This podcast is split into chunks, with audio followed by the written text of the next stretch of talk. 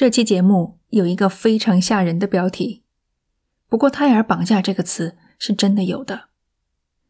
胎儿绑架是极其罕见的犯罪，在美国一共才记录了十八起案子。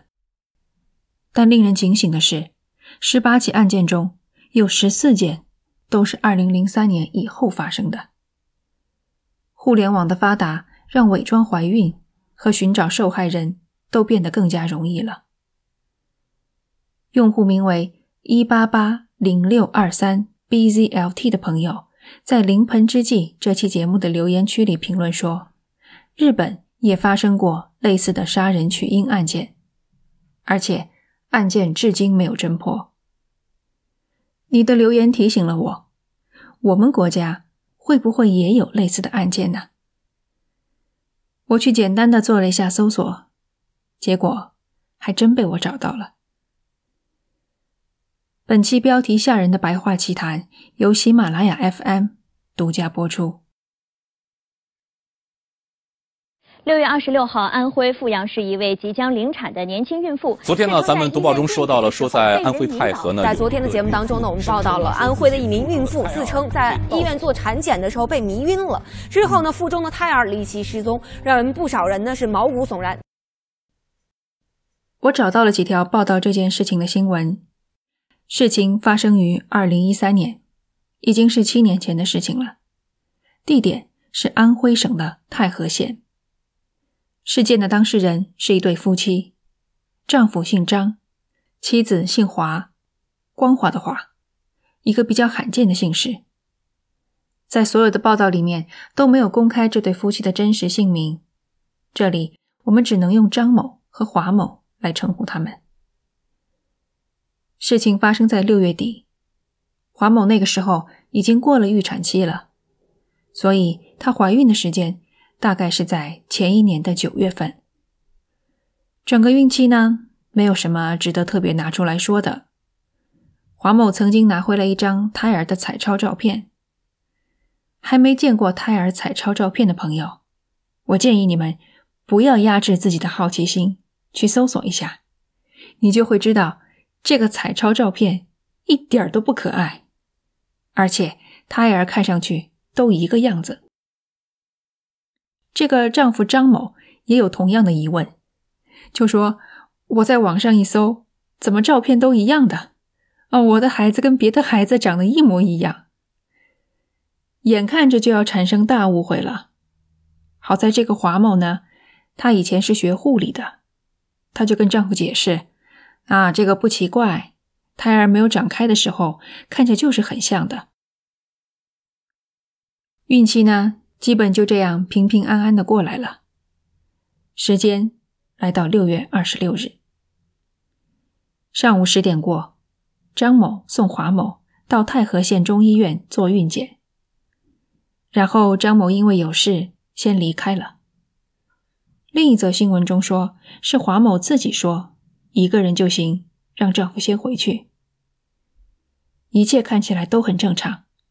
华某还说，产检完了，中午去姐姐家里吃饭。临走的时候，张某给了妻子四千块钱，这个钱是拿来备用的，因为华某的预产期已经过了，医生说随时都有可能生，所以准备一些钱，以便住院待产。此后。他没有与妻子联系。下午两点过，张某给妻子打电话，电话打通了，但是一直没有人接。他也没在意，以为妻子在睡午觉。等到三点多的时候，妻子还没有回家，张某就拨通了妻子姐姐的电话。结果姐姐告诉他，华某不在他那里。张某一下子就慌了。当时就怀疑妻子被绑架了。张某立即出去找人，中途不停的打电话。下午五点半左右，他收到了一条短信，短信是妻子发来的，准确的说是用他的手机发来的。内容只有几个字：“大人平安，小孩被抱走。”新闻报道中。我们可以看到张某的手机屏幕截图，他在一个多小时后，六点四十六分回复了短信：“马上回电话，不然马上报警。”没有回信。于是他在将近半个小时后又发出了一条短信。看起来这条短信是给绑匪发的，给回个电话，有啥事儿你说。有一点比较奇怪的是，华某的哥哥也陆续收到了几条短信，大意呢都是说请家人放心，没有大事，醒来后会跟他们联系。你们应该注意到了，家属们收到的这些短信，没有一条是在索要赎金。华某如果是被人绑架的话，绑架他的人到底在图什么呢？再往后，妻子的手机又发来一条短信，这回只有两个字：“小孩。”这便是压在骆驼身上的最后一根稻草。晚上八点，张某到太和县公安局报了警。等到晚上十点，张某接到了一个电话，是妻子打来的，但他用的是别人的手机。华某在电话中一直哭，说电话是借的别人的，他自己不知道现在在什么地方。借他电话的人告诉张某，他们现在在阜阳汽车北站。阜阳汽车北站距离太和县大概一个小时的车程，太和警方和张某只花了半个小时就开了过去。找到华某的时候，他神情恍惚。有些迷茫，好像还没有清醒的样子。一见到丈夫就哭个不停，说肚子里的孩子没了。警方当时就强烈建议华某先去医院做个检查。我想他们大概是希望血液里如果残留了某些药物的话，趁着还没有排出体外，先检测出来。但是天已经晚了。华某又经过了这么一整天的折腾，他更想回家，回到最安全的地方先休息。张某是一个生意人，说不定绑匪是生意场上的一些仇人。对方不图钱财，肯定是只要孩子。张某非常肯定这一点，因为找到妻子的时候，他身上的财物一分未动，包括两个钻戒。金项链、金耳环、手链、银行卡和他才给的四千块备用金。消息传开了，而且传得很快。二十九号已经有多家媒体报道了这一骇人听闻的事件。询问警方案件的进展，对方只说尚在侦查中。于是记者去了当事人家里采访华某。我本来想找到这一段对话的音频，但是时间过去了太久，找不到了，只有文字版。记者说：“你能不能把当时发生的事讲述一遍？你能记忆的？”华某回答：“我当时检查完出来，刚走出医院大门口，就啥都不知道了。”记者问：“当时是什么情况呢？”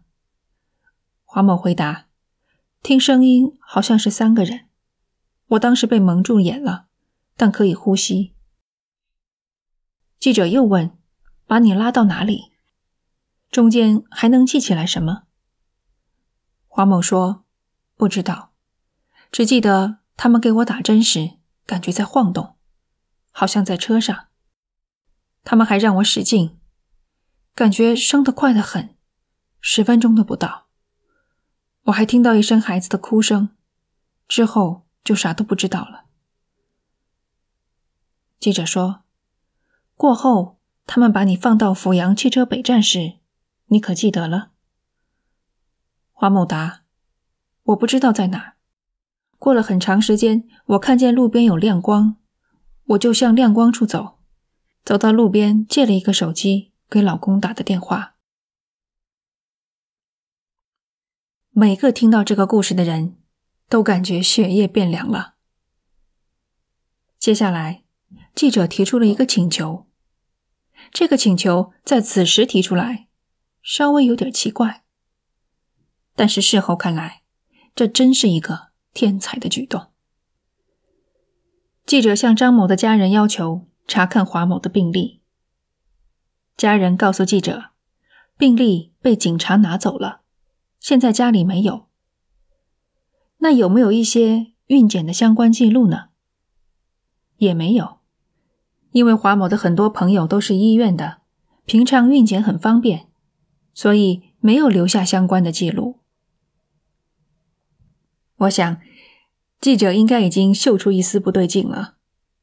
他们随后联系了太和县宣传部，对方说他们已经询问了太和县中医院，也就是当天华某去做产检的医院，但该医院却表示，经过他们仔细查找。并没有发现华某的相关病历档案。记者于是采访了能给出明确答案的一个人。我们县里面的刑警队也到我们医院来调了一下我们的门诊的监控录像，完了以后呢，也没有发现这个病人。但是就是我们也调查了一下我们当天的这个呃门诊的就诊病人就诊记录，对，但是就诊记录上也没有显示有这个病人。第二天，警方做出了通报。所谓的太和县华某婴儿被盗案，是华某自导自演的一场闹剧。当日，华某到中医院，并没有找医生检查身体，而是从中医院离开，乘出租车到阜阳，又从阜阳坐大巴到达合肥，下午再从合肥坐大巴返回阜阳。期间，华某编造了自己被劫持、婴儿被盗的虚假案情。前一天晚上，警方将华某带到医院，经检查发现她根本没有怀孕和生育的迹象。华某因为谎报案情，在社会上引起了极为负面的影响，被处以十天的行政拘留。《临盆之际》那期节目的评论区里，很多朋友问：“到底为什么呀？为什么要伪装怀孕、杀人取胎？”那件案子呢？我是真不知道。但这件案子，警察调查的很清楚。华某其实怀过孩子，她并不是全程伪装。怀孕四个月的时候，查出来胎儿畸形。她怕丈夫因此和她离婚，就自作主张的进行了药物流产，瞒着两边的家长，谁都没说。可她是怎么瞒住朝夕相处的丈夫的？原来华某每次去医院检查都不让丈夫陪同，张某也没看过妻子的肚皮，每次都是从衣服外面隔着摸。节目的前半部。我提到了胎儿的彩超照片，那张照片就是华某在网上找来的。张某搜到了一模一样的，但最后还是选择相信妻子。可能有的人听了会对他破口大骂，我倒是觉得他挺可怜的。孩子没了，他却必须装出安然无恙的样子。整天害怕被戳穿，看着预产期一天天临近，大限将至，却毫无办法。至少他没有和《临盆之际》里的戴内尔一样，残害另一个无辜的人来圆谎。心理学家特蕾莎·波特指出，胎儿绑架案中的罪犯没有和偷走的胎儿产生过任何感情，他们压根就没有想过真的要养大这个孩子。而只是通过这个孩子，只是把孩子当成一个工具，来满足自己的欲望。他们都想索取权力、控制与关注。真正驱动他们作案的，是自恋、自大型妄想。下面，请听一段录音。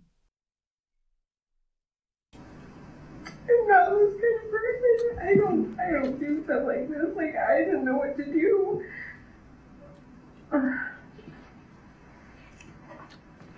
I'm not judging you, Dinah. I know, I know, I. I 这段女人的哭诉是警察盘问戴内尔的录音。在这段对话发生之前，警察主动提出了一种可能性：是不是米歇尔主动攻击了你？你是不是出于正当防卫才伤害了他？